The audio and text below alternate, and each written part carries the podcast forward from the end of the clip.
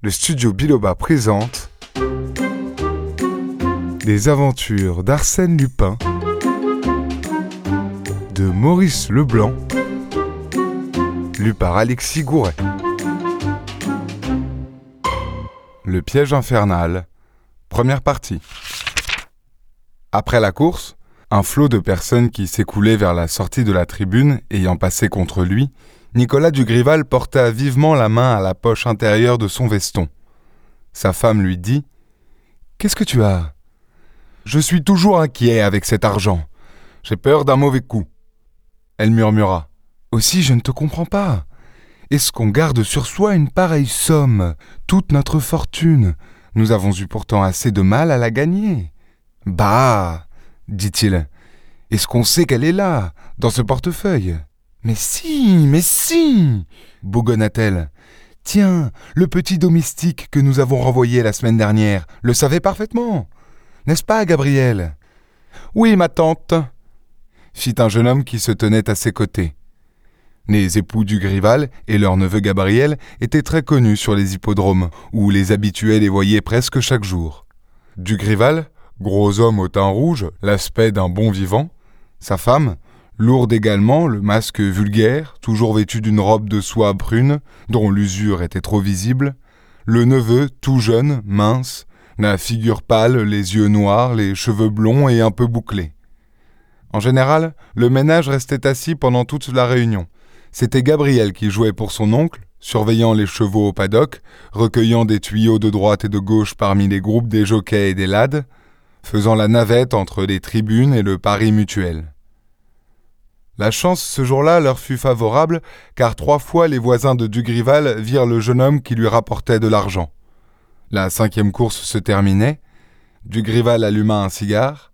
À ce moment, un monsieur, sanglé dans une jaquette marron et dont le visage se terminait par une barbiche grisonnante, s'approcha de lui et demanda d'un ton de confidence Ce n'est pas à vous, monsieur, qu'on aurait volé ceci?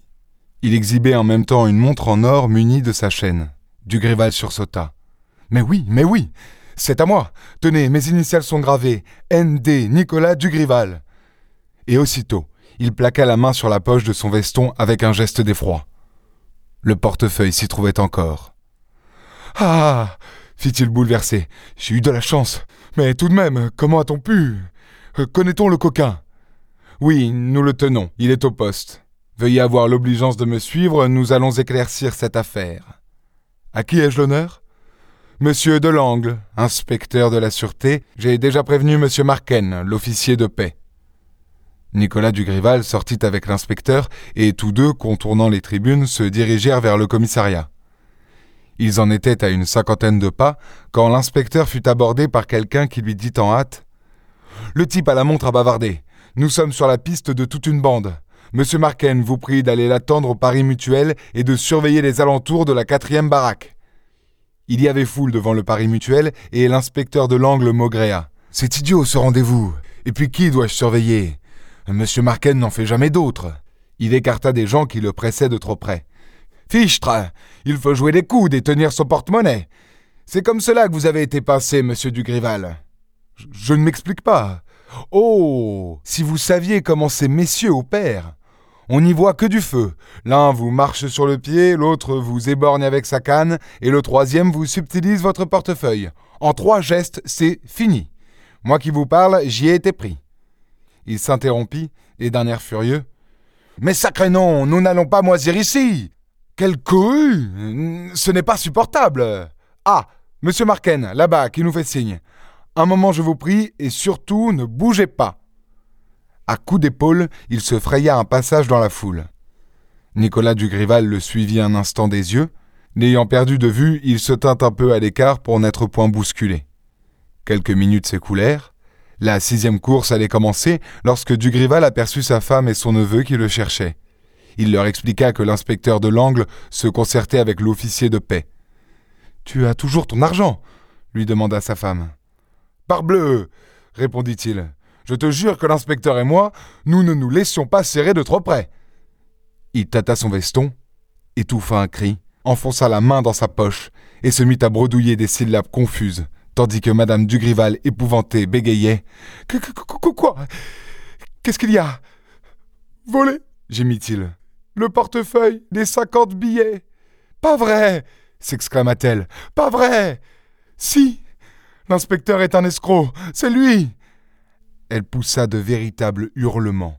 Au voleur On a volé mon mari Cinquante mille francs Nous sommes perdus Au voleur Très vite, ils furent entourés d'agents et conduits au commissariat. Dugrival se laissait faire, absolument ahuri. Sa femme continuait à vociférer, accumulant des explications, poursuivant d'invectives le faux inspecteur. Qu'on le cherche, qu'on le trouve. Une jaquette marron, la barbe en pointe. Ah, le misérable, ce qu'il nous a roulé. Cinquante mille francs. Mais qu'est-ce que tu fais, Dugrival? D'un bond, elle se jeta sur son mari. Trop tard. Il avait appliqué contre sa tempe le canon d'un revolver. Une détonation retentit. Dugrival tomba. Il était mort. On n'a pas oublié le bruit que firent les journaux à propos de cette affaire et comment ils saisirent l'occasion pour accuser, une fois de plus, la police d'incurie et de maladresse. Était-il admissible qu'un pickpocket pût ainsi, en plein jour et dans un endroit public, jouer le rôle d'inspecteur et dévaliser impunément un honnête homme? La femme de Dugrival entretenait les polémiques par ses lamentations et les interviews qu'elle accordait. Un reporter avait réussi à la photographier devant le cadavre de son mari, tandis qu'elle étendait la main et qu'elle jurait de venger le mort. Debout près d'elle, son neveu Gabriel montrait un visage haineux. Lui aussi, en quelques mots prononcés à voix basse et d'un ton de décision farouche, avait fait le serment de poursuivre et d'atteindre le meurtrier. On dépeignait le modeste intérieur qu'ils occupaient au Batignolles, et comme ils étaient dénués de toute ressource, un journal de sport ouvrit une souscription en leur faveur. Quant au mystérieux de Languy, il demeurait introuvable. Deux individus furent arrêtés que l'on dut relâcher aussitôt. On se lança sur plusieurs pistes, immédiatement abandonnées.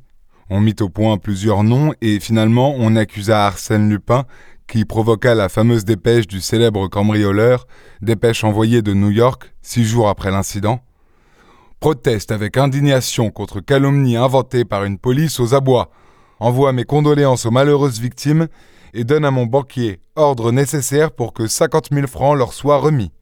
Lupin. De fait, le lendemain même du jour où ce télégramme était publié, un inconnu sonnait à la porte de Madame Dugrival et déposait une enveloppe entre ses mains.